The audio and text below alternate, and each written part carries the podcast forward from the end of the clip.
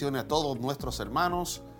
Hoy estamos en un día más donde estaremos alabando el nombre de nuestro Señor Jesucristo. Hoy estamos 5 de junio del año 2021, acompañado hoy con mi querida hermana María Velázquez. Dios le bendiga, mi querida hermana. Muchas bendiciones, hermano Kelvi. También queremos saludar a todos nuestros hermanos que nos estarán acompañando en este día. Saludar a nuestros hermanos de los locales, de diferentes ciudades y por no decirlo también fuera de nuestro país, también en otras naciones que sí o sí nos están acompañando siempre. Así es, igualmente saludar a todos nuestros hermanos que están aquí detrás de cámara, nuestra hermana Tracy, nuestro hermano eh, Jeremías, nuestro hermano Michael, todos los hermanos que están ahí eh, siempre pendientes a que esta transmisión eh, salga bien, para que sea una bendición excelente para todos nosotros. Muchas bendiciones a ellos también. Así es, también le vamos a dar las páginas para que ya nos estén acompañando. Sabemos que en muy pocos minutos ya estaremos llevando el culto en vivo y en directo de aquí Barros Arana 436 de la ciudad de Chillán. Eh, tenemos las páginas también, hermano Kelvin, y a todos nuestros hermanos, eh, www.televida.cl, www.hugoalfonsomontesino.cl, www.siloenmovimiento.cl. Tenemos también a través de las páginas de Facebook, eh, www.facebook.com Televida Chillán también y www Instagram y también está por YouTube HDs. Así que hay muchas páginas y también tenemos las la emisoras radiales que es la 92.5 y la 102.9 en diferentes lugares ahí, sintonía donde nos puede estar acompañando. Así es, mi querida hermana. Hoy es el día que Dios ha elegido para que le alabemos. Así que usted, desde su casa o de donde esté, puede también alabar a nuestro Señor Jesucristo. Muchos nos ven por, medio de la app, otros nos ven por, por, medio a, la televisión, otros lo hacen por YouTube, otros nos escuchan desde la radio. Así que muchas bendiciones para usted en el día de hoy. Esperamos de que hoy sea un día de bendición para sus vidas. Así es, queremos ser una bendición para su vida. Eh, ya tenemos la cita bíblica, ya tenemos la lección del día de hoy, así que se las vamos a compartir para que ya se vaya preparando y para que todos juntos podamos estar alabando a nuestro Dios, separar este tiempo tan hermoso que Dios nos ha regalado para disfrutarlo en su presencia. La lección de hoy será eh, la lección número 13, el tema religioso sin misericordia. Eh, religiosos, pero sin misericordia. Y la cita bíblica estará en Mateo 12, 7. Un buen tema interesante. Interesantísimo tema. Sí. Realmente eh, vamos a estar atentos porque hay mucha tela de donde cortar. Así es. Así que Dios nos ayude para no ser esos eh, religiosos, sin misericordia, porque en realidad eh, muchas veces yo creo que más de algunos no, hemos tocado con alguno de ellos. Así que que el Señor nos ayude y es importante lo que Dios nos va a hablar hoy día para que así podamos crecer en su presencia y podamos aprender y deleitarnos con Él. Sabemos que siempre Él nos llama para enseñarnos. Así es.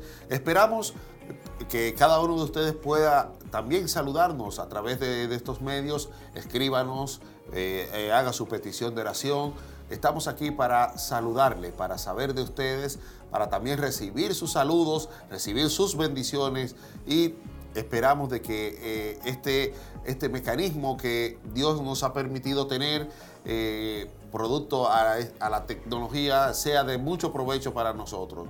Que de hecho ha sido así ha sido mucho provecho para toda nuestra corporación y para todos nuestros hermanos. Quiero también, querida hermana, saludar a todos nuestros hermanos de los locales, a los hermanos de Santa Raquel, a los hermanos de Quinquegua, Coihueco, San Nicolás, los hermanos de Curanirahue, los, hermanos que son de allá de, Padre Las Casas, eh, eh, también de Minas del Prado. Minas del Prado hermanos de Santiago también. Muchas bendiciones a todos nuestros hermanos y a todos aquellos hermanos que nos ven que no pertenecen a la congregación ni, ni al movimiento, pero sí, siempre están ahí viéndonos.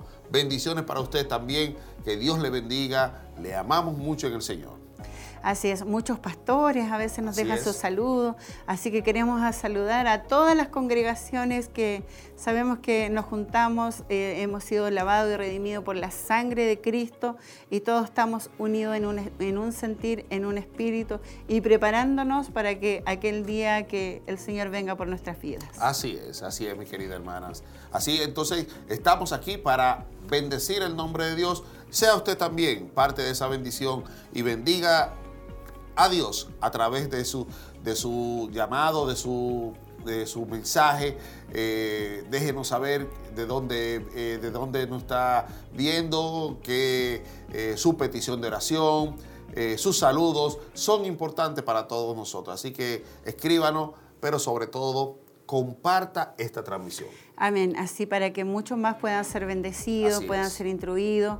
Sabemos que no ha sido un tiempo fácil, ha sido un tiempo difícil, pero ahí está la palabra siendo eh, una ayuda para nuestras vidas, para seguir avanzando. Sabemos que ya Dios tiene ese día, esa hora, donde ya todo esto habrá pasado y todos juntos nuevamente podemos estar alabando al Señor. Pero mientras tanto, estamos acá, eh, ya está a minutos de que comencemos todos juntos a alabar a nuestro Dios Así que prepare su corazón, eh, prepare este tiempo, eh, espere ahí en casita para que no se pierda nada de lo que vamos a estar disfrutando en este día.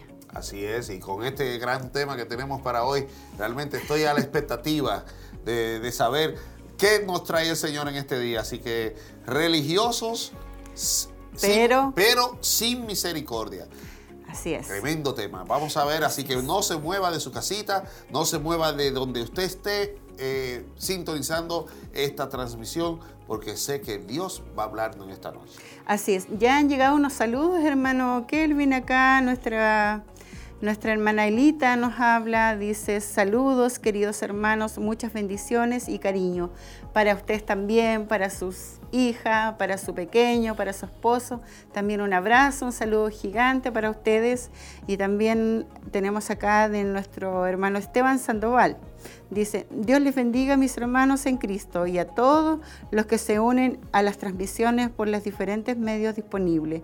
Un gran abrazo a la distancia. Para ustedes también, un abrazo y también para su familia. A esta hora nos han llegado solamente dos saludos, así que esperamos que muchos más nos estén saludando y también puedan hacer sus pedidos de oración y vamos a entregarle también el número telefónico para que si tal vez no puede... Eh, eh, dejar sus oraciones por este medio, que sí o sí lo pueda hacer a través de la línea telefónica, el 422 23 11 33. Qué bueno, qué bueno. Así que si no puede escribirnos por cualquier motivo, también puede llamar a estos números donde nuestra hermana acaba de dar y así dejar su petición de oración y como de costumbre nuestro obispo al final de, de lo que es el mensaje orará por estas peticiones. Así que manténgase al tanto porque ya el grupo Renuevo está preparándose como siempre para así traernos esas alabanzas, esa, ese manjar de alabanzas que tienen eh, eh, estos, estos muchachos que, que tanto nos bendicen a nosotros. Realmente eh, son jóvenes de mucha validez porque han entregado su vida para el ministerio. Así para alabar a Dios. Y eso es bueno. Amén. Es una bendición para nosotros que ya somos más mayores y somos parte de ello. De verdad que es una gran bendición a tener muchos jóvenes aquí eh, rindiendo su vida al Señor porque ellos están en todos los cultos, siempre están ahí y es un eh, que Dios los bendiga y los guarde a cada uno de ellos. También nos llegó un saludo aquí de Quinquegua, mis hermanos. Sí. Dice, en nuestro hermano José Guajardo Padilla dice, Dios les bendiga, mis hermanos, viéndoles desde Quinquegua. Sabemos que no solo está él, hay muchos hermanos ahí, así que le enviamos un saludo cariñoso para todos ustedes, porque mm, queremos ser bendecidos en esta tarde, hermanos. Dios ha sido bueno con nuestras vidas, Dios ha sido misericordioso y Él nos ha dado todo lo que nosotros necesitamos. Así es, estamos eh, tenemos hambre y sed realmente de, verlo, de abrazarlo, de saber de ustedes eh, realmente. Pero sabemos que las situaciones no nos permiten esto eh, por el momento, pero sí con sus saludos, con su petición de oración y con, y con decir simplemente, hermano, estoy aquí para nosotros nos basta. Así que envíenos su petición de oración. Sobre todo, comparte esta transmisión con un amigo, con un vecino, con un familiar, con alguien que usted entienda que necesite de Dios. Así que esa es una manera eficaz de usted también predicarle. Así es, hermano Kelvin. Le vamos a repetir la cita bíblica de hoy. Estaremos en la lección número 13, el tema religiosos pero sin misericordia. Y la cita estará en Mateos 12, 7. Sabemos que nuestro obispo ha dado varios temas con respecto al libro de Mateos y hoy día ya estaremos en la lección número 13. Eh, Así que ha sido de gran bendición todos estos temas y que Dios nos ayude para guardar todo lo que necesitamos, porque toda la palabra es para nosotros primero. Así es, así es, así es. Dice que es espada de doble filo. Así que la, eh, la palabra viene, tanto da como viene. Así que Qué bueno, qué bueno que nosotros sabemos eh, que así es la, palabra de Dios y yo sé que usted también lo sabe. Por eso le pedimos de que usted se mantenga ahí en sintonía, de que no se mueva, manténgase tranquilo, pensando en que Dios esta noche va a hablarle a sus vidas. Así que no se, no, comparta todo lo que lo bueno, pero sobre todo haga que esta transmisión sea un éxito para otros. Así es, tal vez eh, alguna persona primera vez que se ha encontrado con estos medios de comunicaciones, eh, le invitamos a quedarse ahí para que juntos podamos alabar al Señor. Tal vez muchas cosas usted no entiende hoy día, pero si se, encontró en ese lugar es para que Dios también quiere bendecir su vida, quiere hacerlo avanzar quiere eh, revelarse a su corazón, así como también lo ha hecho con nuestras vidas. También me ha llegado otro saludo, hermano Kelvin acá. Dice nuestro hermano Claudio Montalva, dice bendiciones mis hermanos, pidiendo oración por mi familia y mis colegas de trabajo. Y a mis pastores, amén. Y por Dios, eh, amén. Dios tenga misericordia conmigo, amén, amén. Gloria a Dios. Sí, también con nosotros. Todos necesitamos de la misericordia de nuestro Dios. Así es, así es, mi querida hermana. Así que eh, motívese a escribirnos, motívese a llamar motívese también a, quedarse eh, viendo esta transmisión y sobre todo alabe a Dios. De donde usted esté, haga como si estuviera aquí en el templo. Brinque, salte, llore, eh, ría, eh, dé un grito de júbilo, pero alabe a Dios con libertad, porque así Él se lo merece. Así es, en este tiempo donde más debemos buscar de nuestro Dios porque estamos en tiempos muy complicados, muy difíciles, pero Dios está buscando esos adoradores que le adoren en espíritu y en verdad. Y Dios nos ayude para convertirnos en esos adoradores que Dios quiere que le amemos en espíritu y en verdad y que le adoremos con todo nuestro corazón y que también podamos cantar con entendimiento, que es lo más importante. Así es, así es.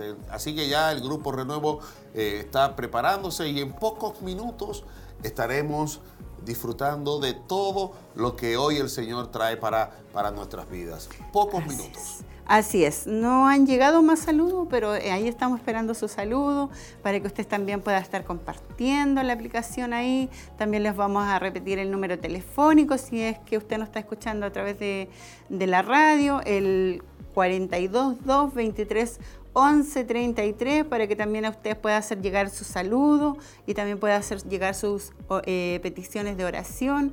Antes que nuestro obispo termine ya el culto, lo importante es que le haga llegar porque así ya termina la palabra y él ora por todos nuestros hermanos que piden sus oraciones. Así es, así es, mi querida hermana.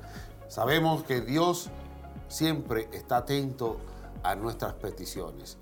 Dios sabe, dice la palabra, que Dios antes de nosotros pedirle, ya Dios sabe lo que necesitamos. Así es. Pero es bueno de que nosotros le digamos realmente lo que queremos para nuestras vidas. Así que envíenos su petición de oración. Si, si usted, si usted está súper bien y no tiene por qué orar, bueno, pues pida por un hermano, pida por un amigo, por un vecino, por alguien que usted entienda que necesita la oración. Así es, y Dios nos desprecia un corazón contrito y humillado. Así es. Así, que eso es lo importante, que podamos tener siempre esa disposición de acercarnos al Señor para que así también eh, tengamos su misericordia, tengamos eh, su bendición y su cuidado. Así es, así es. Así que nuestro querido obispo en el día de hoy tendrá la, la responsabilidad de bendecirnos a través de la palabra y con este tema, que repetimos el tema de hoy. Así es, eh, la lección número 13, el tema será religiosos pero sin misericordia y la cita bíblica en Mateo 12, 7. La verdad que el tema es bastante fuerte. Sí, si el tema llama, inmediatamente te, te, te, enciende como una luz de advertencia y te choca de una vez. Pero qué bueno, qué bueno que, que sea así. Así que vamos a eh, estar bien pendientes, estar atentos a lo que Dios va a hablarnos en, este, en esta noche. Así es, sabemos que esa palabra la necesitamos y siempre la palabra es un alimento para nuestro espíritu, así que toda la palabra es buena para nuestra vida y si hoy día nos va a hablar sobre este tema es para que podamos crecer y Dios nos ayude a cada día poder conocerle más y obedecerle también, que es lo que más cuesta de repente como hijos del Señor. Así mismo, así es. Queremos saludar a todos nuestros hermanos que, que nos siguen sintonizando o que nos sintonizan eh, por primera vez. Muchas bendiciones a usted, eh, amigo, hermano, que por primera vez nos, nos está sintonizando. Queremos desearle las más ricas bendiciones y que esta transmisión también para usted sea una bendición. Así que Dios le bendiga por esto y esperamos que siga, siga y siga viendo cada una de las transmisiones de Ciro en casa. Así es. Eh, también aquí nos habla nuestro hermano José Guajardo. Dice, Dios les bendiga, mis hermanos. Bendiciones desde Quinquegua. Eh, parece que eso ya lo habíamos leído. Eh, nuestro hermano Mario Fuente también nos habla. Dice, bendiciones, amados hermanos. Aquí atento a las transmisiones. Qué bueno, hermano Mario. Sí, aquí tenemos nuestro hermano Alexis Muñoz, dice, hola, bendiciones mis hermanos, bendiciones para todos ustedes que nos están acompañando también, eh, todos juntos. Estamos con un solo propósito reunidos acá para alabar a nuestro Dios. Así es, así es. Sabemos que Dios tiene algo siempre que darnos. Eh, nunca su palabra eh, llega, llega y se va vacía, siempre queda algo en cada uno de nosotros. Y en esta noche vamos a tener una palabra muy edificante para cada uno de nosotros. Así que estemos bien atentos y si esta palabra nos va a corregir, recibamos la corrección. Pero si nos va a bendecir, recibamos también la bendición. Pero si también nos va a instruir, recibamos esa instrucción. Así que simplemente postrémonos y escuchemos lo que Dios quiere decir. Así es, sabemos que la necesitamos la palabra, eh, todos los días necesitamos de su palabra, necesitamos de su instrucción, más cuando hay, hay tanta necesidad del Señor en este tiempo, tantos hermanos, tantas eh, familias enfermas, así, que también Dios los ayude, eh, Dios los aliente en este tiempo, sabemos que todo esto pasará un día y y que se puedan abrazar del Señor, porque así como Él nos ha rescatado a nosotros, nos ha amado, también a usted le ama, también Dios tiene los brazos abiertos para usted también. Así es, sabemos que estamos invadidos de, este temor, de, lo que es el virus, de lo que es la situación económica. Estamos invadidos por esto. Uno, uno temen por, por porque se quieren, no se vacunan, otros temen por vacunarse, eh, otros temen porque si el virus da o no da. Pero dentro de todos estos temores está Jesús ahí. Ahí está Dios para decirnos, no temas. Así que manténgase ahí firme y confiado en el Señor, porque Dios tiene cosas grandes para nosotros. Así es, sabemos que 365 veces en la Biblia aparece no temáis. Así es. O sea, todos los días el Señor nos dice no temáis.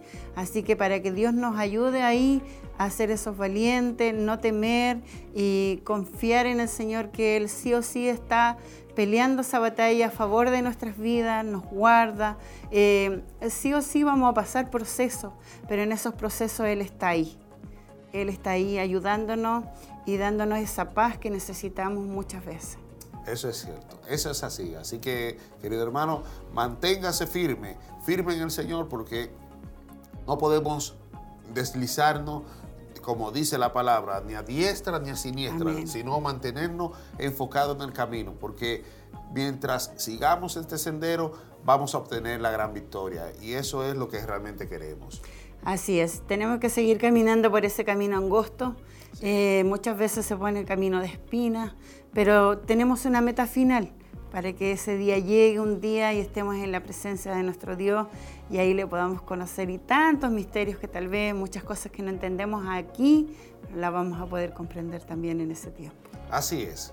Silo en casa, hoy sábado 5 de junio del 2021. Estamos a pocos minutos de iniciar formalmente lo que es la adoración y el culto a nuestro Dios, donde el grupo Renuevo está ahí eh, afinando sus cuerdas vocales, haciendo lo que siempre hace, eh, ajustando eh, todo para que todo salga bien, porque debemos darle lo mejor al Señor. Por eso es. que los, muchachos ensayan tanto, ellos se preocupan mucho porque las cosas salgan perfectas, porque no es para el hombre, sino para Dios. Así, es. Y nos reunimos para exaltar el nombre del Señor y, ese es el propósito mayor por, por el cual nos reunimos, por el cual estamos eh, transmitiendo desde este lugar para que usted pueda ser bendecido por esta palabra, por estas alabanzas. Tal vez usted está solito en casa, eh, pero sí está siendo acompañado de estas transmisiones. También quiero mandar unos saludos a nuestra hermana Elvita Maya, nuestra hermana Maribel Lagos, que el Señor la bendiga. Sin duda, eh, tal vez muchos hermanos nos vemos pero sí están en nuestro corazón y sabemos que pronto lo vamos a poder ver, abrazar y todos juntos alabar al Señor. Eh, y, mientras tanto, usted puede ser parte de estas transmisiones como lo somos nosotros desde acá. Así es, así es. Sabemos que esto, esto va a terminar en algún momento. Así es. Así que el tema de la pandemia no va a ser para toda la vida. Así que sabemos de que ah, hemos pasado cerca de dos años ya cerca de dos años de, puras restricciones y, estando totalmente eh, eh, atrincherados en nuestros hogares, realmente. Pero sabemos de que esto va a ser pasajero porque lo más importante es que confiamos en nuestro Señor y sabemos de que no, no habrá peste ni pestilencia que pueda tocar nuestra morada. Y esa es nuestra gran confianza aunque no, eh, eh, nos enfermemos, aunque estemos abatidos, aunque estemos mal económicamente, sabemos que de que Dios estará ahí. Así es. Eso es lo importante, hermano Kelvin, que Dios siempre está ahí. A veces sentimos que Dios está muy lejos, que tal vez nosotros eh, oramos y sentimos que Él no nos escucha, pero sabemos que Él siempre tiene su oído apresto, así como cuando Daniel oró pero Dios lo escuchó inmediatamente. Tal vez se demoró la respuesta, pero llegó. Así también nosotros como cristianos debemos esperar que cada oración que tenemos delante del Señor un día tendrá una, una respuesta de acuerdo a su perfecta voluntad, porque sabemos que muchas veces tal vez oramos y, y no estamos orando en la perfecta voluntad, no lo sabemos, solo Dios lo sabe, pero no nos cansemos. No nos cansemos de, de seguir alabando al Señor. Tal vez ayer escuchaba una reflexión de una joven que, Tal vez su hijo estuvo a punto de morirse, pero llegó un momento que ella ya sabía que no tenía, no sabía qué es lo que iba a pasar. Pero dice que llegó un momento que ella solamente se dedicó a exaltar el nombre de Dios y a cantar, y a cantar. Y mucha gente fue tocada por la presencia del Señor y su vida fue cambiada porque no podían entender en un dolor tan grande que ella pudiera estar cantando. Y gracias a Dios el, el niño hoy día es un pequeño que, Dios está tratando con él y ya toca batería muy pequeña. Gloria a Dios. así que Dios hace como Él quiere. Así es, así es, un testimonio hermoso, bonito. Así como, como este testimonio hay cientos, miles, de testimonios de donde Dios ha hecho la grandeza. Usted también, usted que está ahí viéndonos, también tiene esos testimonios, porque Dios también ha trabajado en su vida. Y si, y si usted entiende de que, de que también Dios ha hecho grandes cosas en su vida, ¿por qué no alabarle? Así es, sabemos que a lo mejor está triste, a lo mejor siente que, que no tiene esperanza, pero dice la palabra que un día toda lágrima será enjuagada delante del Señor, que nada de lo que vivimos, nada es por casualidad. Dios siempre nos quiere enseñar algo, Dios quiere mostrarnos que Él está presente, aunque muchas veces nos cuesta mucho entenderlo, porque eh, cuando uno está pasando la situación es como que no ve, no escucha. Eh, pero a la larga hay una salida. Siempre después de la lluvia sale el sol. Así es, así es. Después de la tormenta llega la carne. Así es. Eso es así. Así que Dios es bueno y para siempre será su misericordia. Así que usted también tiene muchas cosas de que decirnos acerca de nuestro Señor. No solamente nosotros desde aquí, desde la cámara, sino usted que está detrás de cámara, que está ahí en su televisor, en su, en su celular, eh, escuchando por la radio, eh, viendo esta transmisión sabe de qué estamos hablando. Estamos hablando de la gran misericordia y de la gran bondad de nuestro Señor Jesucristo. Así que usted también es parte de eso. Alabe a Dios por eso y glorifíquese en esta noche, porque esta noche vamos a adorar con, con, fuerza a nuestro Dios por todas las cosas que, nos, eh, que Él ha hecho en nuestras vidas. Así es, Él es paciente, Él es fiel, Él tiene mucha paciencia. Y de verdad que muchas veces no podemos entender el amor tan grande que tiene eh, con nuestras vidas y esa paciencia, eh, solamente porque, bueno, Él es amor. Así de verdad, y Él es un Padre que quiere lo mejor para nosotros. Así es. Bien, ya estamos listos para así adorar a nuestro Dios, así que demuestre su gratitud a Dios, alabando y glorificando a Dios junto con nuestros hermanos del Grupo Renuevo.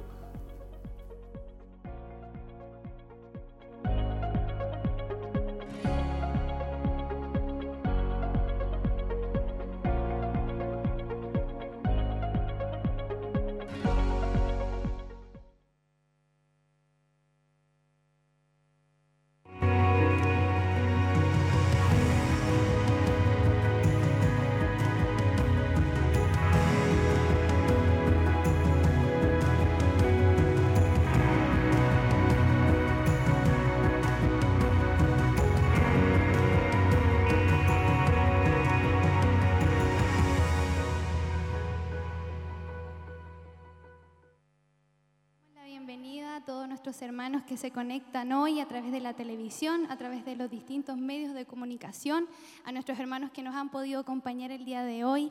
En este día les agradecemos y queremos permitir al Señor tomar el control de este lugar, permitir a Dios que pueda eh, fluir con libertad aquí. Venimos a adorar, venimos a honrar, a bendecir el nombre del Señor, aquel que se merece toda gloria, toda honra, a quien hemos venido a exaltar porque Él es santo, porque Él ha sido bueno y porque su misericordia se ha renovado un día más con nosotros.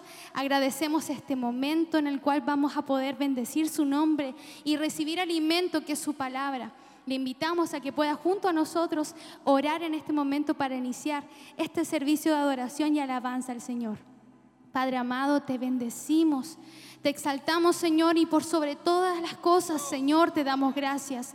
Gracias por este tiempo, Señor, que nos has permitido reunirnos, Padre, para honrar y bendecir tu nombre. Estamos, Señor, extasiados y felices porque tú has sido bueno, porque tu fidelidad con nosotros no ha cambiado ni una sola vez, Señor, en todo este tiempo, este año y medio, Señor, que hemos estado, Padre, en esta circunstancia, en esta pandemia. Tu fidelidad ha sido mayor con nosotros y queremos dar te honra y gloria por lo que eres, porque eres nuestro Dios, nuestro Salvador, nuestro sustento, nuestro pronto auxilio. Señor, gracias por todo lo que has hecho, Padre, por habernos dado la salvación, por habernos dado el camino, Señor, a la vida eterna. ¿Cómo no agradecerte? ¿Cómo no bendecirte, Señor? Si hoy estamos hoy en pie es por tu misericordia. Si hoy estamos en pie, Señor, no es por nuestras fuerzas, no es por nuestros ánimos, no es por nuestra, Señor, inteligencia. Es porque tu misericordia ha sido más grande, Señor, y por por eso te agradecemos, te damos honra y gloria, Señor. Gracias por este momento, Padre. Te pedimos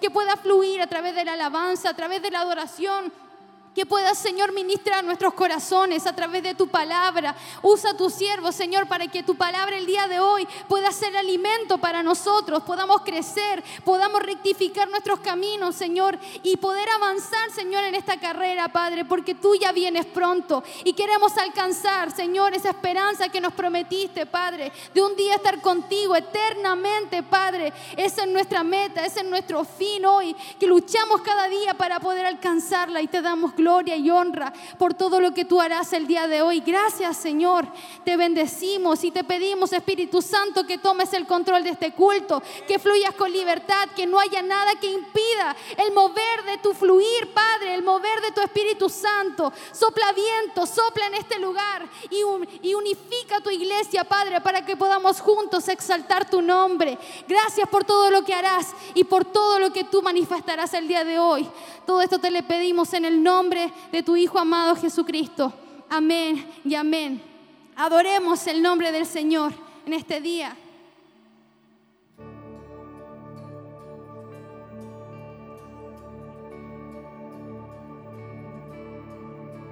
Mi vergüenza me sepultó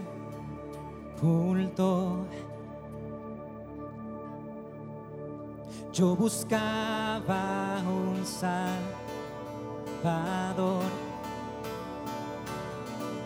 mas tu perdón me liberó. Muerto estaba en mi interior, me escondí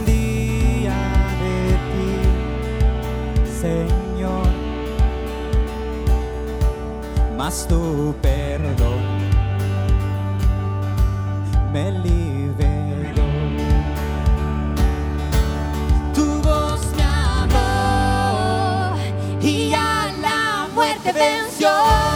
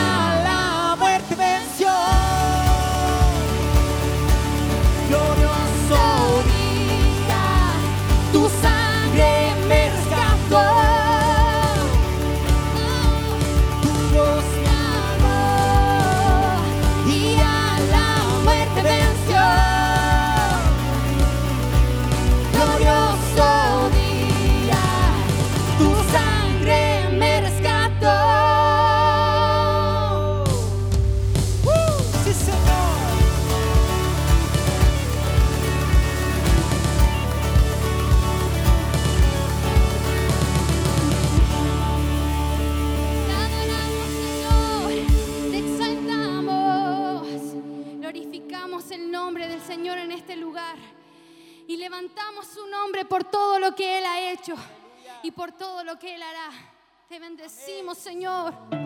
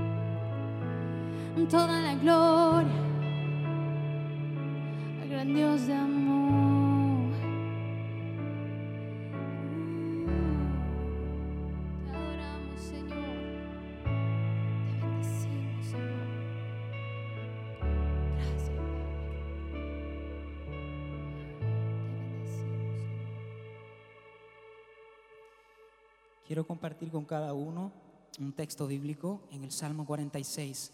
Dice la palabra de Dios, Dios es nuestro refugio y nuestra fuerza.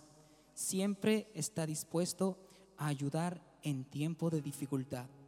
Por lo tanto, no temeremos cuando vengan terremotos y las montañas se derrumben en el mar, que rujan los océanos y hagan espuma que tiemblen las montañas mientras suban las aguas.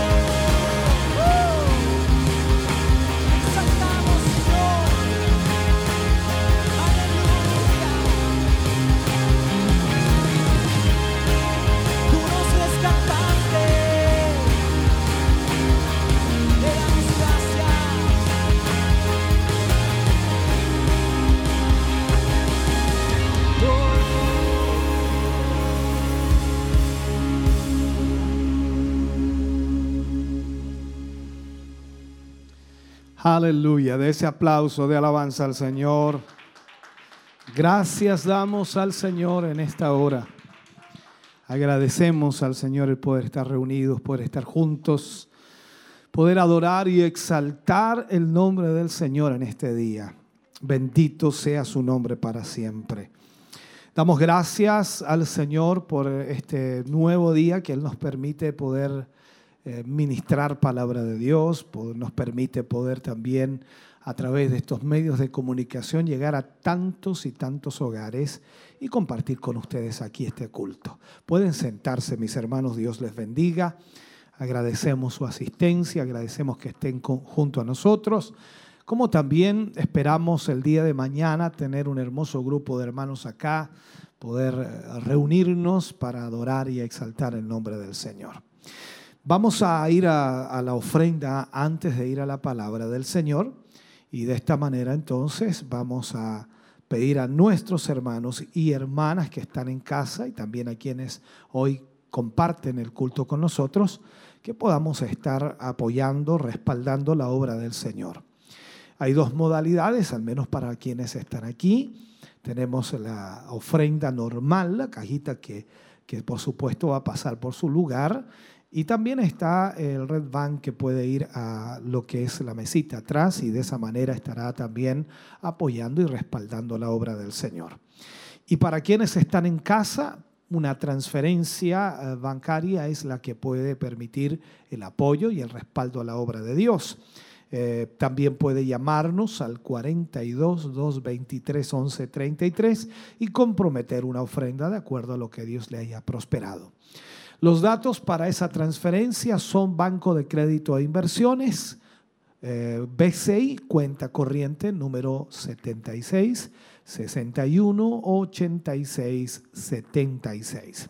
Iglesia Siloé en movimiento y el RUT es el 65062 675 raya 3. Puede entonces de esa manera apoyar, respaldar la obra del Señor en esta tarde y por supuesto sabemos que Dios eh, multiplicará en gran manera lo que usted entregará para la obra de Dios. Oramos al Señor de esta forma entonces para que el Señor toque su vida, su corazón y pueda traer generosidad a su vida para la obra del Señor. Amado Dios, estamos ante tu presencia. Te damos a ti muchas gracias porque nos permites en este momento, Señor, poder ofrendar, porque nos permite también como pueblo tuyo, Señor, agradecer a través de la ofrenda. Gracias, Dios mío, por todas las bendiciones que tú has derramado sobre tus hijos y sobre tus hijas. Gracias, Señor, por multiplicar constantemente aquello que tú les das. En el nombre de Jesús oramos en esta hora, Señor, y pedimos que tu gracia divina, que tu poder maravilloso y tu Espíritu Santo traiga, Señor, una multiplicación a, a, todo lo que tus hijos entregarán. En el nombre de Jesús pedimos tu bendición para la gloria de Dios. Amén y amén, Señor. Canta el grupo Renuevo al Señor. Usted ofrenda y luego vamos a la palabra de Dios para nuestras vidas en esta noche.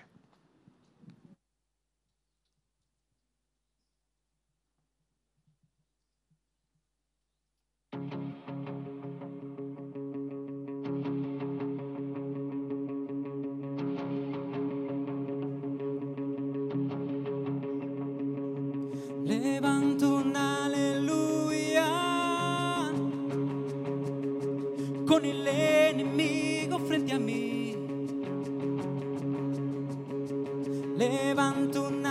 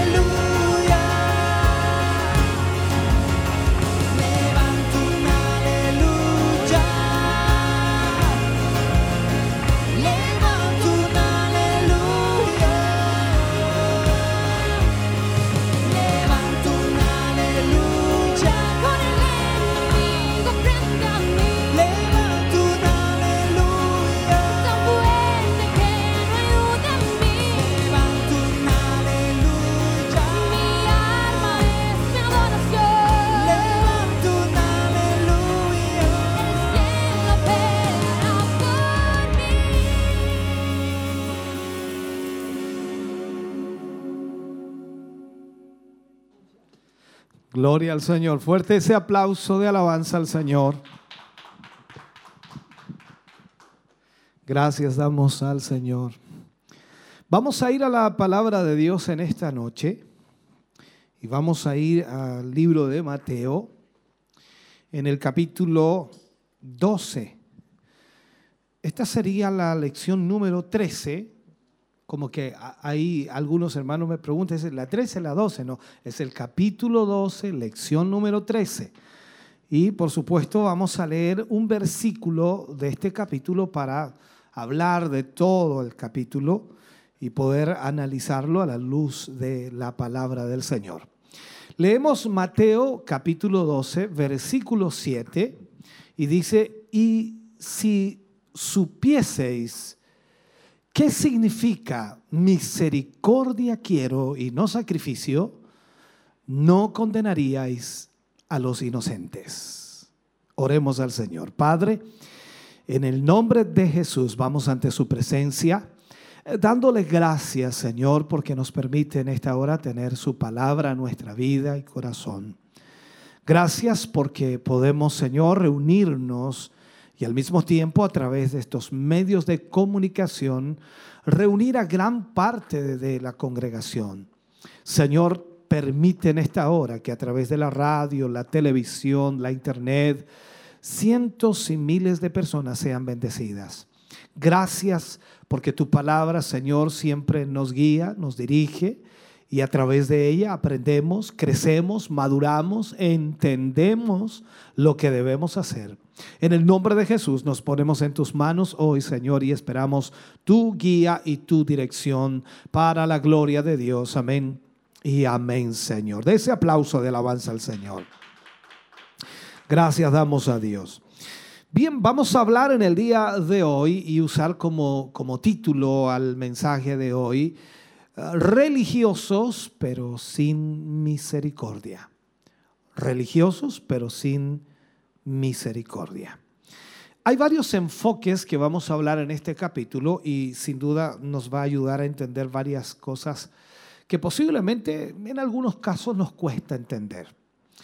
¿Qué sucede en este capítulo? Mateo nos enfoca el estallido, o mejor dicho, el conflicto que estalló entre el Señor Jesús y los fariseos o los religiosos de aquella época.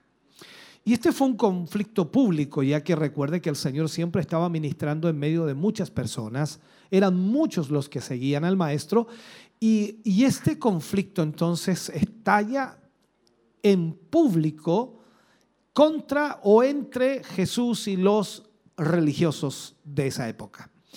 Especialmente con la rama de los fariseos, quienes al principio eh, parecieron tener una actitud amistosa con el Señor Jesús, pero ahora comienzan a desear su muerte. Y uno de los principales puntos de discordia que ellos tuvieron entre el grupo de los fariseos y Jesús eh, es el día sábado. Es el conflicto que inicia eh, en este párrafo Mateo. Ahora, este conflicto surgió en dos lugares. El primero de ellos en el campo y luego también en la sinagoga. Las discusiones y el confrontamiento que hubo entre estos religiosos, que sin duda eran bastante complicados en su forma de ser, se fue aumentando, fue acrecentándose y cada vez se iba haciendo mayor el conflicto. Pero nuestro Señor Jesucristo siempre estaba contradiciendo o contrarrestando todas sus tradiciones religiosas, mostrando, por supuesto, el verdadero significado de la devoción espiritual que Dios realmente desea. Jesús afirma ser el Señor del sábado. Y eso pareciera que cuando nosotros leemos el libro de Mateo pasa como muy rápido, pero la verdad es que él afirma ser el Señor del sábado. En Mateo capítulo 12, versículo 1 y 2 dice, en aquel tiempo iba Jesús por los sembrados en un día de reposo y sus discípulos tuvieron hambre y comenzaron a recoger espigas y a comer. Viéndolo los fariseos le dijeron, he aquí tus discípulos hacen lo que no es lícito hacer en el día de reposo. Antes de entrar en la discusión sobre el sábado, que ha durado quizás por muchos años, por mucho tiempo, hasta, el- hasta nuestros días se discute del día sábado. Muchas personas siguen creyendo que el sábado debe respetarse y es el sábado del Señor y literalmente eso es lo que ellos abogan. Pero vamos a ver realmente la razón por la que los discípulos estaban arrancando las espigas, antes de entrar al tema del sábado. Ellos estaban arrancando espigas, estaban comiendo granos y era porque tenían hambre. El versículo que acabamos de leer lo dice claramente. Los discípulos tuvieron hambre y por esta razón entonces estaban arrancando espigas y comiendo de ellas. Ellos seguían al, al maestro constantemente. Recordemos, por supuesto, las palabras del maestro en el libro de Mateo capítulo 8, versículo 20, que dice, Jesús les dijo, las zorras tienen guaridas y las aves tienen nido, mas el Hijo del Hombre no tiene dónde recostar su cabeza. Por lo tanto, los que seguían al Señor constantemente, no sé si llamarle así, eh, tenían hambre, porque pasaban horas constantes, días con el Señor y por supuesto, donde les daba hambre, trataban de comer algo de aquello. Ahora, el contexto bíblico nos ubica en un campo de sembrado de cereales, en este caso trigo, los cuales solían estar en algunos caminos o cercanos al camino y ocurría en la época eh, del año de la primavera, podemos decirlo así, hasta mediados del, del verano, antes de la siega.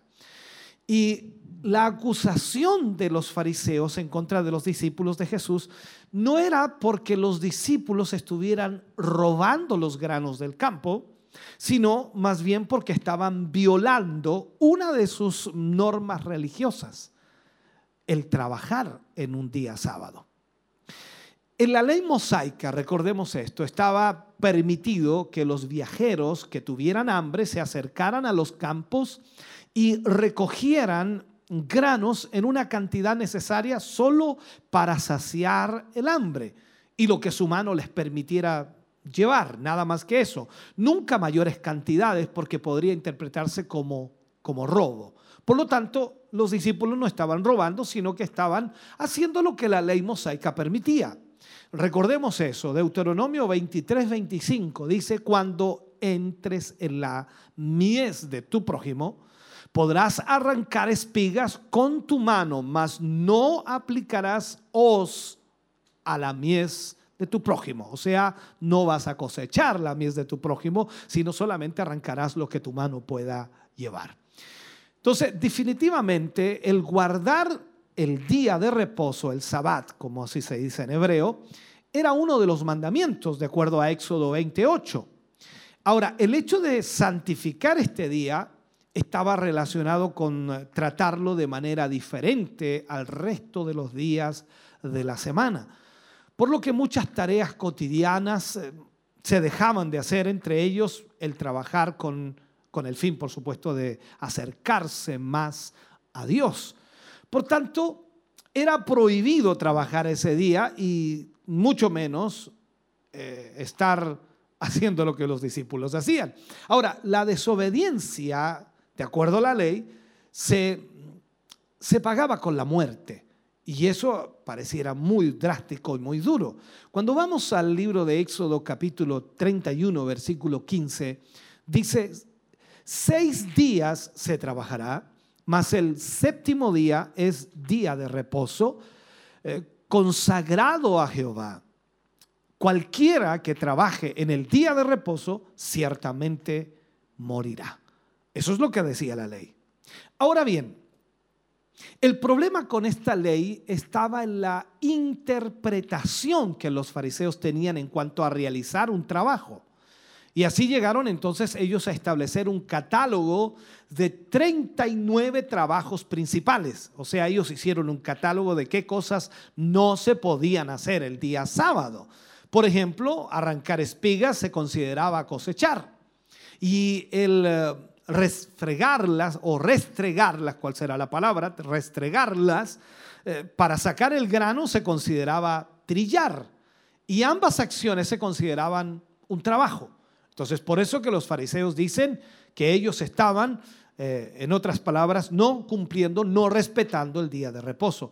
A pesar de esto, Jesús estaba dispuesto a contradecir a los fariseos. Y aquí es donde nosotros queremos saber qué es lo que Jesús iba a decir. Y aquí entonces Jesús contradice una vez más sus tradiciones religiosas y más aún la mala interpretación de la escritura. Porque Él les hace ver que la necesidad humana está por encima de cualquiera de ellas. O sea, toda norma religiosa está por debajo de la necesidad humana, no por encima de la necesidad humana. Si bien es cierto que era día de reposo y la ley mandaba guardarlo, pero jamás la ley promulgada eh, o fue promulgada en realidad para estar por encima de las necesidades y el bienestar humano. Si vamos al libro de Mateo capítulo 12, versículo 3 al 8, aquí hay un párrafo en el cual podemos aclarar un poco esto. Dice, pero él les dijo, ¿no habéis leído eh, lo que hizo David cuando él y los que con él estaban tuvieron hambre? ¿Cómo entró en la casa de Dios y comió los panes de la proposición que no les era lícito comer ni a él ni a los que con él estaban, sino solamente a los sacerdotes? ¿O no habéis leído en la ley cómo en el día de reposo los sacerdotes en el templo profanan el día de reposo y son sin culpa? Pues os digo que uno mayor que el templo está aquí. Y si supieseis qué significa misericordia quiero y no sacrificio, no, no, con- no condenaríais a los inocentes, porque el Hijo del Hombre es Señor del día sábado. Aquí cuando el Señor Jesús habla, pone como ejemplo ah, al rey David. Y ese ejemplo está registrado en Primera de Samuel, capítulo 21, del versículo 1 al 6, aparece esa historia. Y eso sucedió en los días en que David fue eh, rechazado, cuando en realidad reinaba Saúl. El Señor, ¿qué hizo? Cuidó de sus discípulos sin tener en cuenta la observancia del sábado. Cuando los discípulos van y toman espigas para comer eh, del trigo, Jesús sencillamente estaba permitiéndoles alimentar su cuerpo. Así como David había cuidado de sus hombres, aunque ello implicó quebrantar la ley de Moisés. Ahora, para los fariseos, Jesús no solo había quebrantado el sábado, sino que había blasfemado también. La cita del profeta Oseas en el capítulo 6, versículo 6, que dice misericordia, misericordia quiero y no sacrificio, fue utilizada aquí por el Señor Jesús para defender a sus discípulos, alegando que no habían quebrantado el sábado, al adoptar, por supuesto, esta actitud. Toca la práctica religiosa más sagrada que los fariseos tenían. Y ese fue el problema. Los fariseos se sintieron ofendidos, sintieron que pasaron a llevar su religión, pasaron a llevar sus normas, pasaron a llevar su listado de cosas que no se podían hacer el día sábado y todo eso entonces se transformó en una discusión y en una, en una pelea o en una situación compleja. Ahora, una vez más queda en evidencia el increíble dominio y también la aplicación que Jesús tenía de las sagradas escrituras. Y aquí el Señor les refuta a aquellos que se jactaban de dominar las escrituras. Entonces, allí frente a ellos estaba no el mejor erudito, hablando de Jesús. No es que Jesús era el mejor erudito en las escrituras o el más versado comentarista de las sagradas escrituras, sino que allí estaba el autor mismo de ellas. y por tanto, conocía la verdadera interpretación y aplicación de la ley. Eso debemos entenderlo. Cuando usted lee un libro, trata de interpretar lo que el autor trató de decir o trató de enfocar. Y aún así, aunque nosotros tratemos de entender algo, no tendremos la, la realidad de todo. Y cuando el autor dice, no, lo que yo traté de decir fue esto, dice, uh, andaba un poco perdido. Esta es la realidad que le pasaba a los fariseos. Ellos interpretaban la ley de acuerdo a sus criterios, pero aquí estaba el autor de la palabra. Y él sabía la interpretación correcta. Por eso es muy importante cuando yo aconsejo a los hermanos que lean los evangelios, están leyendo al autor de la palabra. Por lo tanto, él es el que sabe la genuina interpretación que se le debe dar a la palabra. La ley había sido establecida como un medio de consagrarse a Dios en aquel tiempo. La ley fue escrita para que cada, cada ser humano pudiera entender su condición de pecador y pudiera darse cuenta a través de la ley que había fallado ante Dios. Para eso fue escrita la ley. Pero jamás su aplicación iría en contra del mismo bienestar del hombre. O sea, entendamos esto, por favor. Bastaba tener misericordia para ver lo que los fariseos no estaban viendo. Pero estos fariseos solo le preocupaba sus tradiciones y eran totalmente indiferentes a la necesidad de la gente. Cuando en realidad la verdadera religión debe preocuparse no solo por su propia santificación, sino también por la necesidad y bienestar de sus semejantes. Veamos el libro de Mateo, capítulo 12, versículo 9 al 11. Versículo 9 al 11. Dice, pasando de allí, vino a la sinagoga de ellos. Y aquí había allí uno que tenía seca una mano y preguntaron a Jesús para poder acusarle, ¿es lícito sanar en el día de reposo? Él les dijo, ¿qué hombre habrá de vosotros que tenga una oveja y si ésta cayera en un hoyo en día de reposo, no le echa mano? y la levanta? Esa es la pregunta que le hace el Señor. Aquí vemos otra confrontación. La primera fue en el campo, por las espigas. Ahora es si se puede o no sanar en el día de reposo. Y esta confrontación entre Jesús y los religiosos comenzaron a agudizarse un poco más, poco a poco. Y el incidente de las espigas ya había pasado, pero los mismos fariseos son los que ahora buscan a Jesús en, una sinagoga con el fin de buscar una, una ocasión para acusarle. Prácticamente el problema sigue siendo el mismo. ¿Cuál era? Jesús está violando sus leyes, esas leyes religiosas que ellos tenían. Y Jesús estaba trabajando en el día de reposo. Y en esta ocasión el sanar a un enfermo era considerado un trabajo. Pero nuestro Señor les demostraría entonces una vez más que las necesidades humanas están por encima de cualquier regla religiosa y la religión sin misericordia está totalmente muerta.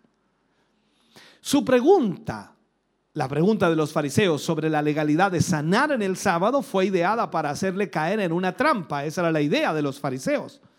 Sin embargo, fue Jesús quien les hizo caer en el lazo a sus propios enemigos, porque ellos admitieron que una oveja accidentada debía ser rescatada el día sábado. En realidad, la ley de Moisés lo permitía. La ley exhortaba al hombre justo a ser bueno con sus animales. Cuando leemos el libro de Proverbios capítulo 12, versículo 10, Dice, el justo cuida de la vida de su bestia, mas el corazón de los impíos es cruel. Por eso entonces las escuelas rabínicas habían establecido leyes en cuanto a auxiliar a los animales en dichos días. Se establecía, mire lo que se establecía, que lo, que, lo único que se podía hacer era si la, oveja caía en un, en un, hoyo y no la podían sacar porque era día sábado, lo único que podía hacer era llevarle comida al animal que había caído en ese hoyo para que sobreviviera hasta el día siguiente para rescatarlo. Ahora, si la misma ley hablaba acerca de la compasión a los animales, la cual aplicaba aún en el día de reposo, también por deducción lógica, esta misma compasión se extendía a los seres humanos. Y si existía la posibilidad de aliviar el sufrimiento de un hombre, en dicho día la oportunidad no podía ser desaprovechada. Por esto entonces Jesús le dice, ¿cuánto más vale un hombre que una oveja? Ante su cruel silencio, porque se quedaron todos en silencio, el Señor decidió sanarlo enseñándoles que el verdadero significado de la ley, la ley de Dios, estaba mostrando compasión hacia el hombre. Entonces dijo aquel hombre, extiende tu mano. Y él la extendió y le fue restaurada tal como la otra mano.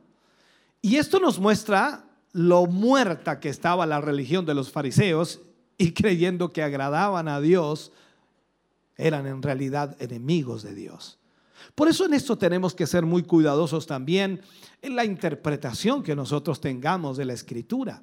Los fariseos siempre estaban tratando de, ¿cómo llamarle? De tentar al Señor, atrapar al Señor en alguna situación. Incluso los fariseos tramaron la muerte de Jesús. O sea, vemos algo terrible. Veamos el libro de Mateo 12, 14, versículo 14. Y dice, y salidos los fariseos tuvieron consejo contra Jesús para, para destruirle. Hasta, a ver si trae un poquito de agua, por favor.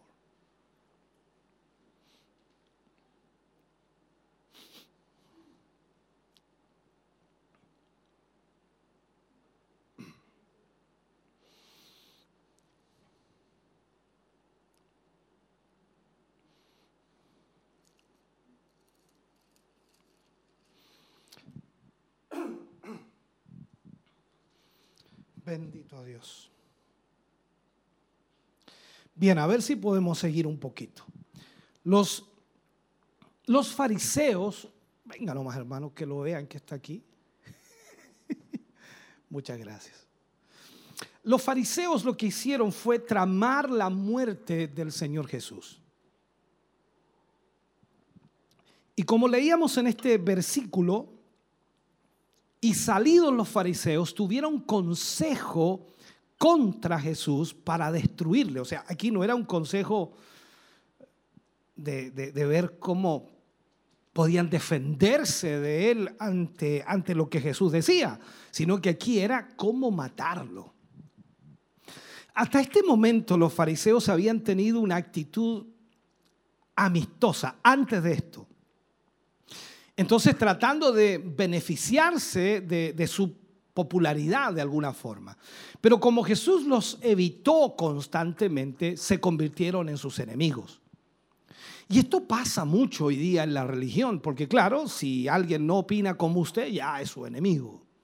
Si alguien no cree como usted, ya es su enemigo. Y eso pasa mucho dentro de la religión, y es lamentable. Así que a partir de aquel día, los fariseos comenzaron a tramar la muerte del Señor. Y sin duda le, habrían atrapado en esta ocasión si no hubiera tenido, o, o si no hubiera, no sé cómo dice, si no hubiera tenido, no hubieran tenido temor a la multitud que andaba con Jesús, porque Jesús siempre andaba con una gran multitud. Si estos hombres hubieran sido verdaderos líderes espirituales, ellos se habrían dado cuenta o se habrían retractado de su error en la misma sinagoga y haberle dado la razón a Jesús en la interpretación que él hacía de la escritura.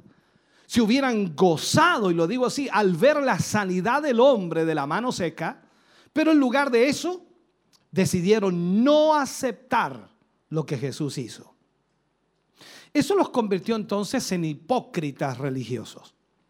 Porque se supone que el bienestar de la humanidad es lo más importante. Y cuando digo bienestar es la necesidad suplida de aquellas personas.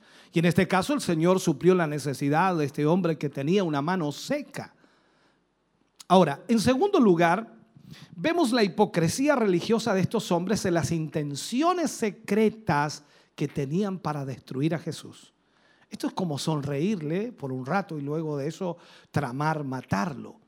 Uno no puede imaginarse a hombres que profesan fe, que profesan piedad, planeando matar a una persona. Pero ellos lo hacían. Y eso nos impresiona enormemente. Ahora, Mateo capítulo 12, versículo 15, dice, sabiendo esto Jesús, se apartó de allí y le siguió mucha gente y sanaba a todos. Esto que me impresiona a mí. Veamos esto. La, actitud de los fariseos hizo que Jesús se retirara temporalmente de allí. Se fue del lugar, eh, de, de, de, del barrio, vamos a ponerlo así, porque la hora de su entrega o de la hora de entregar su vida no había llegado aún. Por lo tanto, él se apartó. Ellos, los fariseos, no podían tocarle hasta que llegase el momento divinamente determinado que Jesús iba a ser entregado. Es interesante el detalle cuando analizamos esto de que no solo sanó a algunos enfermos de la multitud, sino que dice este versículo que los sanó a todos. Los sanó a todos. O sea, todos los enfermos que vinieron los sanó a todos. Y ahí es donde no nos cabe en la cabeza a nosotros cómo esos fariseos viendo tantos milagros, viendo tantos prodigios, qué sé yo cuáles enfermedades fueron. Algunos salen mencionados, por supuesto, en la escritura, algunos milagros del Señor, pero dice que los sanó a todos. Y eran multitudes de personas que le seguían. Jesús lo que quería hacer entonces era cumplir su ministerio. Su vida había sido consagrada para ese fin. Recordemos lo que dice el libro de Isaías. El Espíritu de Jehová está sobre mí y me ha ungido. Pero al mismo tiempo, él era prudente al buscar la forma de no llamar tanto la atención y por ello les decía constantemente y les ordenaba a los que sanaba que no dijesen nada. Recuerde usted que en varias ocasiones le dijo a los hombres que no dijeran, que no le contaran a nadie, pero Hermano querido, ¿cómo no contar lo que el Señor había hecho? Y eso es lo mismo para nosotros. ¿Cómo no contar lo que el Señor ha hecho por nuestras vidas, no? Todos saldríamos corriendo para contarlo. Entonces, el Señor no quería fama, pero era inevitable porque la fama del Señor se extendía. Entonces, Él hacía milagros y se comentaba por todo Israel, eh, comentaban los milagros. Y lógico, confundía un poco a los fariseos, los ánimos de las personas se comenzaban a poner complicados y los empujaba de alguna manera a esta rebelión que tenían los fariseos hacia Jesús y también de muchas otras personas. Ahora, Jesús estaba allí para traer, para traer un nuevo reino basado en la justicia, basado en el amor, basado en el perdón y no a través de la espada como todos pensaban o imaginaban. Recuerde que la lección anterior hablábamos de Juan el Bautista que pensaba una cosa, pero no era eso lo que el Mesías venía a hacer. Veamos ahora el libro de Mateo, capítulo 12, versículo 22. Mire lo que dice aquí, el versículo 22. Aquí nos habla de algo importantísimo. Entonces fue traído a él un endemoniado, ciego y mudo y le sanó de tal manera que el ciego y mudo veía y hablaba. Veía y hablaba. Mire lo que vamos a ver aquí. Los continuos milagros de Jesús sanando y expulsando demonios convencían a la gente de que Él era el hijo de David, el Mesías. Y este era un caso difícil, pero ¿qué pensaban los fariseos? ¿Cuál era la opinión de los fariseos? Cuando vemos el versículo 24 de este mismo capítulo, los fariseos decían, más los fariseos al oírlo decían, este no echa fuera a los demonios sino por Belcebú, príncipe de los demonios. En este caso entonces se le atribuía la condición de ceguera y mudez al hombre o al endemoniado, ¿cierto? Inmediatamente Jesús cuando expulsó el demonio y la persona recuperó la vista y hablaba, por lo que la gente quedó atónita preguntándose si realmente era el hijo de David, un título exclusi- exclusivo por supuesto del Mesías. Eh, pero allí también estaban los de la secta de los fariseos y los seguían a todas partes. O sea, no es que los fariseos no iban tras Jesús, siempre estaban allí. No sé cómo lo hacían. Los cuales presenciaron el mismo milagro, el cual difícilmente podían negar. ¿Cómo negar un milagro como ese? Ahora, para este momento los fariseos y escribas se habían pronunciado en contra de Jesús, por lo que tenían dos opciones. Una era aceptar el milagro de parte de Dios, pero con eso, por supuesto, avalarían el ministerio de Jesús. La otra opción fue desacreditar el milagro, pero como era algo realmente eh, que había ocurrido, lo único que les quedó fue decir que Jesús, por obra del diablo de Belcebú, como lo decían, echaba fuera demonios. O sea, la única manera de desacreditarlo era diciendo que Jesús había sanado a ese hombre por el poder de Belcebú. O sea, no podían negar el milagro porque toda la gente lo había visto, lo había observado. La palabra Belcebú, la que utilizaron los judíos o la utilizaban, era para referirse directamente al diablo, la cual provenía del hebreo Baal-Zebub. Y cuando vemos nosotros lo que sucede allí, es que los fariseos de una u otra manera constantemente estaban desacreditando lo que Jesús hacía. Si vamos al versículo 25 al 27 de este mismo capítulo, dice, sabiendo Jesús que los pensamientos o los pensamientos de ellos, les dijo, todo reino dividido contra sí mismo es asolado. Y toda ciudad o casa dividida contra sí misma no permanecerá. Y si Satanás echa fuera a Satanás, contra sí mismo está dividido. ¿Cómo pues permanecerá su reino? Y si yo echo fuera a los demonios por Belcebú, ¿por quién los echan vuestros hijos? Por tanto, ellos serán vuestros jueces. ¿Qué le estaba diciendo el Señor aquí? Para refutar la acusación de los fariseos, Jesús acude aquí a la práctica de echar fuera demonios de sus mismos discípulos que practicaban aquello, no de los discípulos de Jesús, sino de los discípulos de los fariseos. Ellos tenían la práctica del exorcismo entre los judíos y se practicaba desde mucho tiempo, muy antiguo. En la antigüedad se solía creer que todas las enfermedades y todas las calamidades eran consecuencia de los demonios. En ocasiones las personas enfermas acudían a estos exorcistas con el fin de ser liberados y eran sometidos a un ritual de liberación. Y muchos casos de liberación no eran consecuencia de una verdadera liberación, sino más bien de la sugestión, o sea, sus mentes se disponían a creer que eh, en estas prácticas y generalmente salían mejor sin saber que se trataba de enfermedades comunes y corrientes.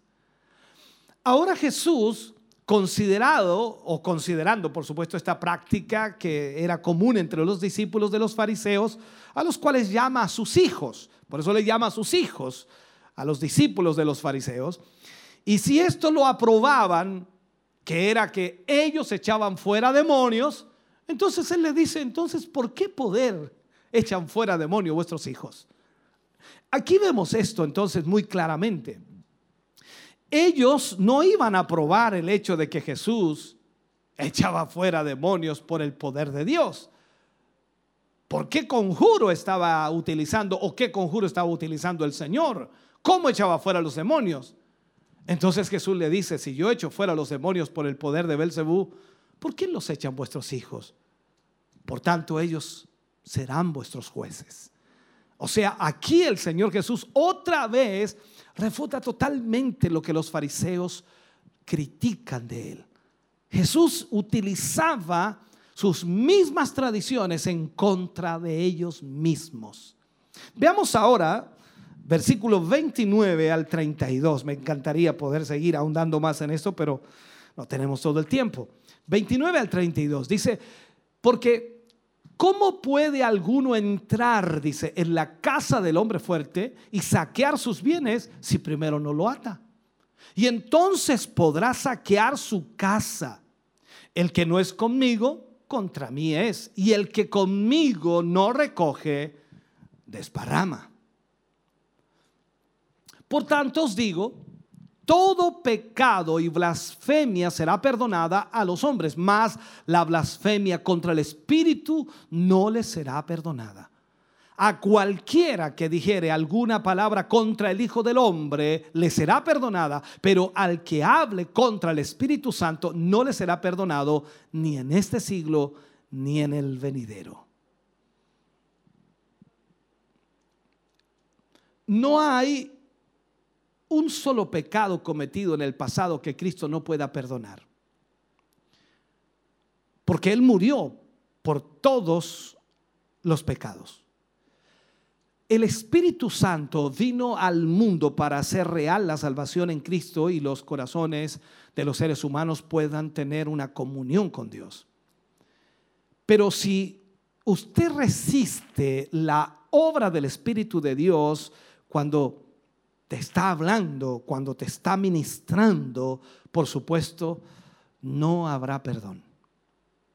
Y aquí trataré de explicar. ¿Por qué no habrá perdón? Porque habrás rechazado la salvación que el Espíritu puede hacer efectiva en tu vida, y es decir, la regeneración que Él hará. El tema del pecado imperdonable consiste en atribuir la obra del Espíritu Santo a Satanás. Y no podemos hacer eso. Es decir, que Cristo había realizado estos milagros que los fariseos decían por el poder de Satanás, cuando la verdad era que los hacía por el poder del Espíritu de Dios. Ellos estaban rechazando el testimonio de Cristo y del Espíritu Santo. Recordemos que cuando el Señor Jesús fue bautizado, el Espíritu Santo de Dios descendió sobre él en forma corporal, parecida, dice, a la de una paloma. Desde ese momento el Señor Jesús fue lleno del Espíritu Santo.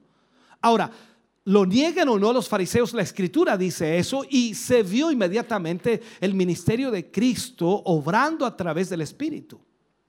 Entonces la liberación de los demonios por parte de Jesús significa que Él es más poderoso que Satanás y su reino de las tinieblas. Jesús es más poderoso que todo aquello.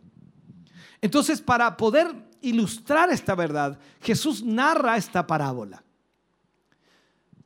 a menos, dice, que alguien sea más fuerte que su oponente, podrá someter a su enemigo. Y en este caso los demonios se quedaban impotentes ante la autoridad de Jesús. Y eso lo vemos en el registro bíblico. Muchas personas creen que no hay nada que se pueda hacer con la brujería o el ocultismo o la hechicería o la cartomancia o cualquier cualquier cosa de esa. Pero Jesús es más poderoso que cualquiera de esas cosas.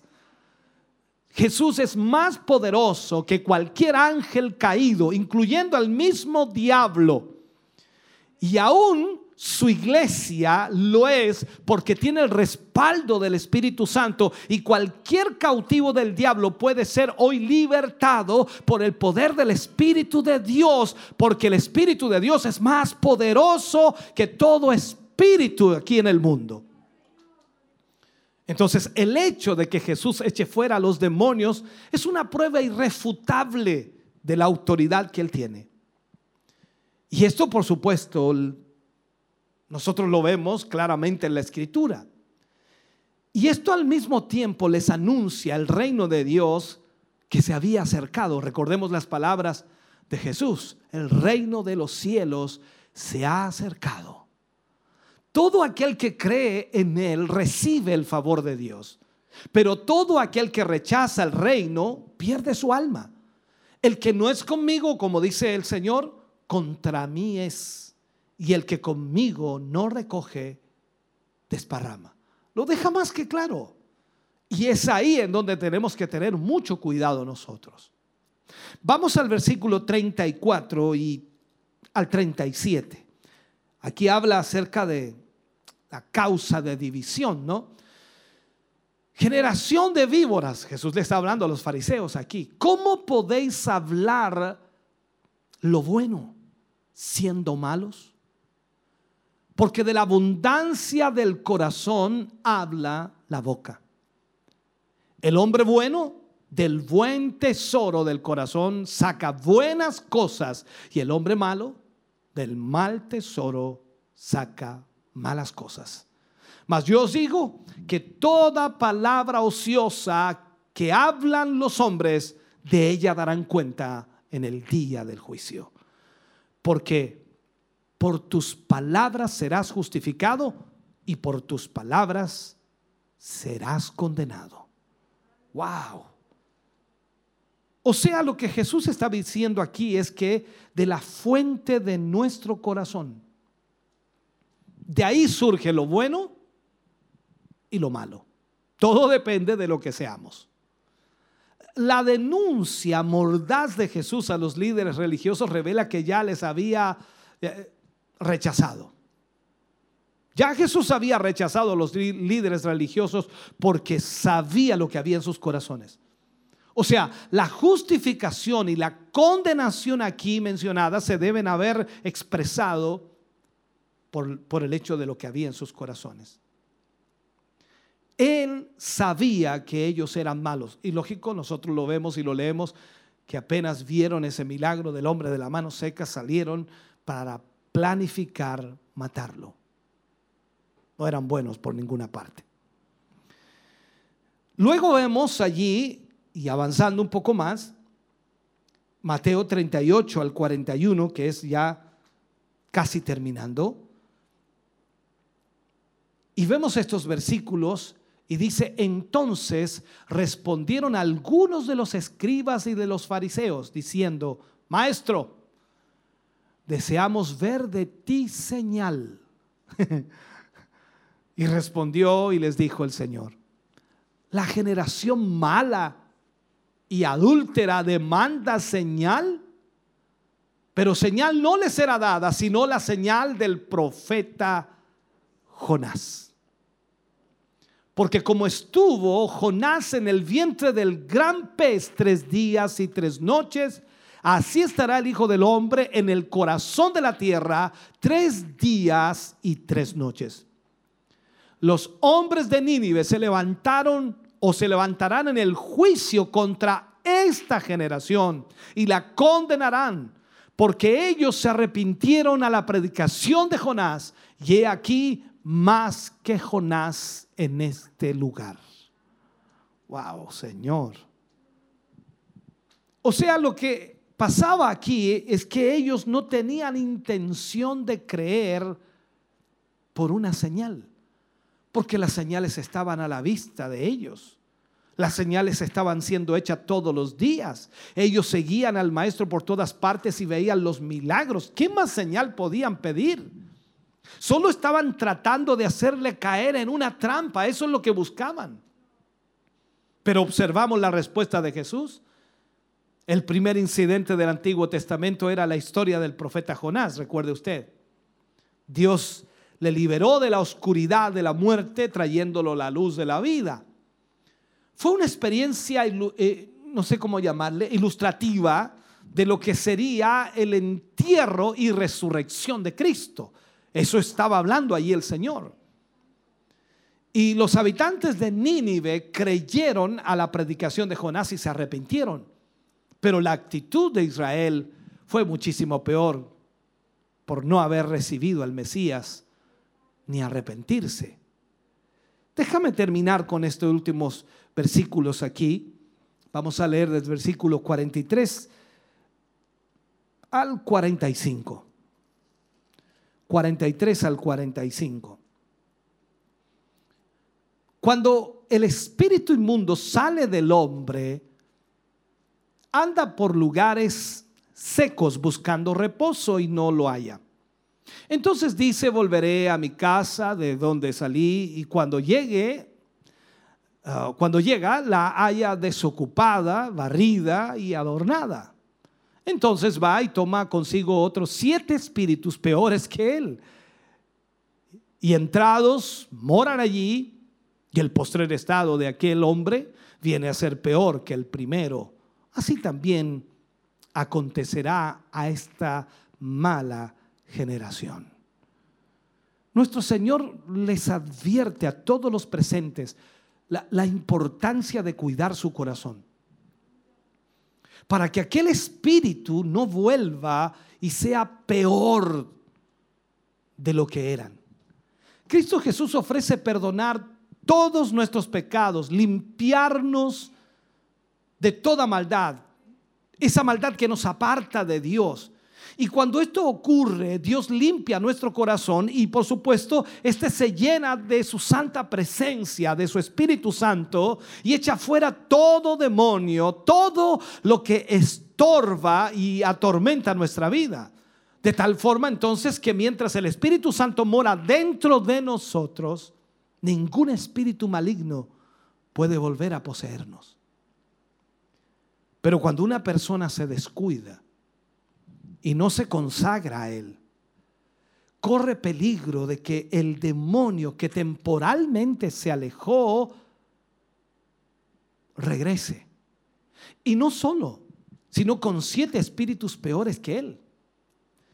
Uno puede ver esta verdad espiritual en la vida de algunas personas que en un tiempo profesaron ser cristianos, pero se alejaron de Dios, volviéndose al pecado, a la maldad, y luego al verlos uno pareciera que su condición moral y espiritual es, es peor de lo, que, de lo que era al inicio. Es por eso entonces que tenemos que tener cuidado y Jesús pone este ejemplo allí para que nosotros entendamos lo que está diciendo. Tomemos el último pasaje. Versículo 46 al 50 para cerrar en este día. Mientras él aún hablaba, la, dice a la gente, he aquí, su madre y sus hermanos estaban afuera y le querían hablar. Y le dijo uno, he aquí tu madre y tus hermanos están afuera y te quieren hablar. Respondiendo él al que le decía esto, dijo, ¿quién es mi madre? ¿Y quiénes son mis hermanos? Y extendiendo su mano hacia sus discípulos, dijo, he aquí mi madre y mis hermanos. Porque todo aquel que hace la voluntad de mi Padre que está en los cielos, ese es mi hermano y hermana y madre. Esta sorprendente y última sección del capítulo nos enseña que hay una relación mayor que la que existe entre una madre y un hijo y entre hermanos carnales. En la relación establecida con Dios a través de Jesucristo por la fe en Él, sin duda es mucho mayor. El Señor estaba diciendo que la relación más fuerte es la que une a Cristo con un creyente. Aunque Jesús tenía una familia terrenal, lo, lo, que quería decir es que existe una familia espiritual. Y para llegar a ser parte de esta familia espiritual es necesario nacer de nuevo, ya que eh, con eso no solo hacemos, nos hacemos herederos de la vida eterna, sino también nos hacemos hijos de Dios y por ende miembros de la gran familia espiritual. Finalmente, como hijos de Dios, tenemos la confianza de acercarnos a su presencia como un hijo lo hace cuando se acerca a su padre amoroso y venimos a ser herederos de todos o de todas sus promesas. Por eso es tan importante cuando leemos la palabra y la estudiamos y podemos profundizar un poco en ella y ver el significado real de lo que el Señor habla a nuestra vida. Jesús no estaba hablando mal de su madre y sus hermanos aquí, sino que él estaba diciendo, también hay una familia espiritual. Y aquellos que hacen la voluntad de mi Padre, ellos son mis hermanos, ellos son mi madre. Por lo tanto, hay una relación fuerte en cada creyente y es importante que nosotros la entendamos. Gracias damos a Dios por esta palabra en este día. Póngase de pie, vamos a orar al Señor. Padre, te damos muchas gracias hoy. Agradecemos tu inmensa bondad, tu inmensa misericordia. Agradecemos, Señor, el que hoy nos hayas hablado, nos hayas ministrado a través de esta palabra. Nos enseña, Señor, partes importantes de las cuales necesitamos conocer y saber. Cada uno de nosotros nos enfrentamos a diferentes dificultades, presiones, pruebas, conflictos. Y sin duda, Señor, el saber y conocer esto nos ayuda, Señor, a saber cómo enfrentar aquellos conflictos. Tu palabra siempre tiene respuesta, tu palabra siempre tiene guía, dirección. Y es por eso que te pedimos, Señor, que tú nos guíes y nos ayudes. En el nombre de Jesús, te agradecemos en esta noche por esta palabra hermosa. Gracias, mi Dios, para tu gloria. Amén y amén, Señor Jesús. Aleluya. Vamos a cantar al Señor y luego estaremos orando por todas las peticiones que hoy nos han llegado. Dios le bendiga grandemente.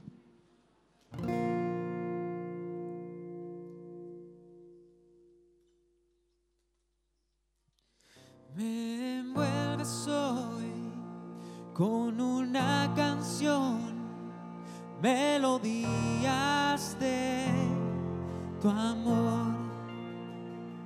Cantas libertad en mi adversidad hasta que huya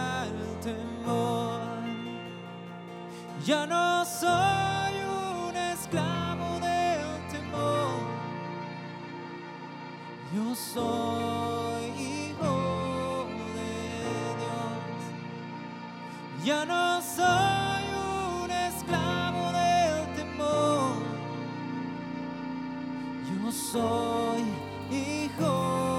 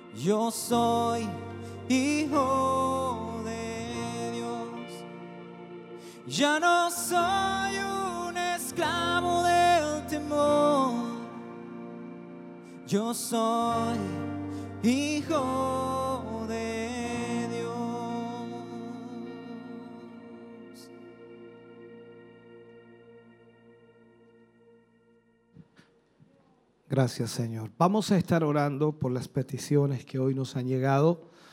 Oraremos por eh, Claudio Montalva, pide oración por su familia, por sus colegas de trabajo, por sus pastores, una petición especial.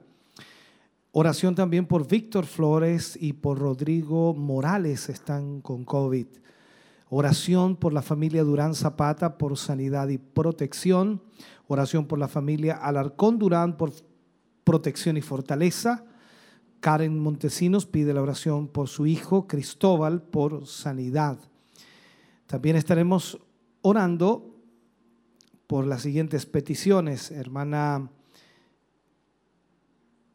hermano Fernando Moraga por fortaleza y protección. Él perdió a su mamita en estos días, hoy la sepultaron y esperamos que Dios fortalezca su vida por Juvenal Correa, por salud, por la hermana Erika Jara y peticiones especiales que, él tie- que tiene, por salud, trabajo y protección.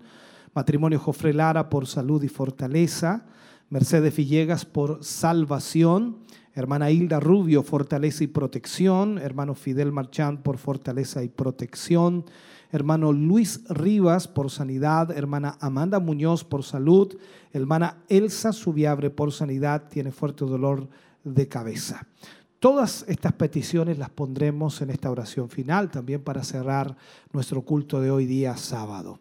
Oremos al Señor. Padre, en el nombre de Jesús vamos ante su presencia dando gracias Señor porque nos permite en esta hora y momento orar una vez más y en una forma especial interceder por cada petición que hoy hemos leído. La necesidad, Señor, que hoy tienen sus hijos y sus hijas, usted las conoce, sabe cuál es la urgencia, sabe cuán difícil es para ellos y usted puede, Dios mío, hacer un milagro. Extienda su mano, sane al enfermo, restaure la vida de sus hijos hoy, Señor. En el nombre de Jesús le pedimos, Señor, un milagro suyo. Así también, Señor, pedimos por cada hermano y hermana que hoy ha estado con nosotros, aquellos que están a través de los diferentes medios de comunicación, Señor. Sea tu gracia, tu misericordia, tu bondad sobre ellos. En el nombre de Jesús, sánale, Señor, restáurale, Señor, y fortaléceles. Gracias, mi Dios, por esta noche. Gracias por tu palabra. Gracias por los cánticos. En el nombre de Jesús lo agradecemos. Amén y amén, Señor. Damos muchas gracias al Señor de haber compartido con ustedes hoy este culto. Recordarles mañana, 11 de la mañana, seguimos con nuestra serie de oración que estamos tratando y esperamos les sea de mucha, mucha bendición. 11 de la mañana nos reunimos para nuestro culto Siloé en casa. Muchas gracias a los hermanos de Renuevo y también a todos nuestros hermanos que hacen posible que podamos salir al aire en este día. Volvemos a los estudios de Televida. Ahí está nuestro hermano Kelvin, nuestra hermana María. Dios les bendiga. Gracias. Ellos seguirán, por supuesto, eh, leyendo algunos eh, mensajes que están ahí en las redes sociales y ya estarán también entregando alguna información. Dios les bendiga mucho, mucho, mucho, mucho y esperamos vernos mañana. Una hermosa palabra que hemos tenido en esta tarde. Esperamos que todos ustedes hayan sido bendecidos, que nos han estado acompañando. La verdad que nos habló en muchos aspectos y Dios nos ayude para cada día ser mejores hijos del Señor. Así es, mi querida hermana. Realmente, eh, como lo esperábamos, realmente era una palabra que nos iba a edificar. Y Así así ha sido en esta noche. Así es. Igual le vamos a recordar la cita bíblica y todo para que si usted lo quiere volver a escuchar, pueda entrar en las diferentes plataformas y nuevamente ahí tomar apuntes, si algo quiere volver, eh, algo no entendió, puede volver a escucharlo. El tema de hoy era el- la lección número 13, el tema religiosos pero sin misericordia y la cita bíblica está en Mateo 12, 7. Así que es muy importante, sabemos que todo nos ayuda para bien y la palabra es un consejo que Dios nos da día a día. Es cierto, es cierto, mi querida hermana. Y esperamos de que también ustedes hayan sido edificados con esta palabra, ya que sabemos que Dios nos habla para corregirnos, para bendecirnos y para instruirnos. Así que esperamos de que usted también haya sido bendecido como lo hemos sido nosotros aquí. Así es. Y esperamos de que mañana también siga la bendición en sus vidas, porque mañana tenemos nuevamente servicio Silo en casa Así es. a partir de las 11 de la mañana. Así que usted no se pierda eh, esta programación que vamos teniendo día a día. Así es, tengo algunos saludos que nos faltan leer. Eh, tengo la hermana Karen Montesino, dice, bendiciones mis queridos hermanos, escuchando la palabra de Dios en casa junto a toda mi familia. Dios les bendiga a usted y a toda su familia. Eh, también ha sido una petición de oración, nuestro obispo ya estuvo orando. Eh, también el hermano Patricio Consta dice, eh, da gracias a nuestro obispo por las oraciones porque dice mi hermana, ella ya está mucho mejor. Eh, muchas gracias al Señor Jesucristo, aleluya, gloria a Dios. Muchas bendiciones para su familia, muchas gracias obispo por sus oraciones. Qué bueno que ya su hermanita está mucho mejor. Nuestra hermana Victoria Leiva también nos estuvo acompañando, dice bendiciones viéndole a través del Facebook. Eh, nuestro hermano Richard Arturo dice Carrasco, eh, saludos hermanos en Cristo Jesús, gracias por restaurarme y levantarme y sé que si lo, lo creo a, a mi Salvador. Eh, hago su voluntad, lo mejor está por venir. Gracias, muchas bendiciones. Así es, lo mejor está por venir, esa Así es nuestra es. esperanza. Eso es así. También está nuestra hermana Isabel Iribarra, dice, bendiciones mis queridos hermanos. Eh, nuevamente nos ha hablado el hermano Patricio Consta, dice, obispo le doy gracias a Dios porque mi hermana está mucho mejor. Tenemos nuestra hermana Ana Vázquez, hola hermanos, muchas bendiciones para todos. Bendiciones para ustedes también, mi hermana. Y nuestro hermano Ricardo Roa dice, bendiciones mis hermanos estábamos bastante acompañados, así que también deseamos que todos ustedes sean grandemente bendecidos y como decía mi hermano Kelvin, que no se pierda el día de mañana contar de las 11 de la mañana, también si lo en casa, en vivo y en directo desde Barros Arana 436, para que usted no se pierda una hermosa bendición que tendremos también el día de mañana. Así es, mi querida hermana. Y eh, nos cuesta simplemente despedirnos en esta noche y de- deseándole a ustedes eh, una, una feliz noche, una gran bendición para el día de mañana y que todos sus, eh, los suyos también puedan tener la misma situación. Así es, yo también me despido, que el Señor les bendiga grandemente, que descansen y que el Señor les guarde. Amén.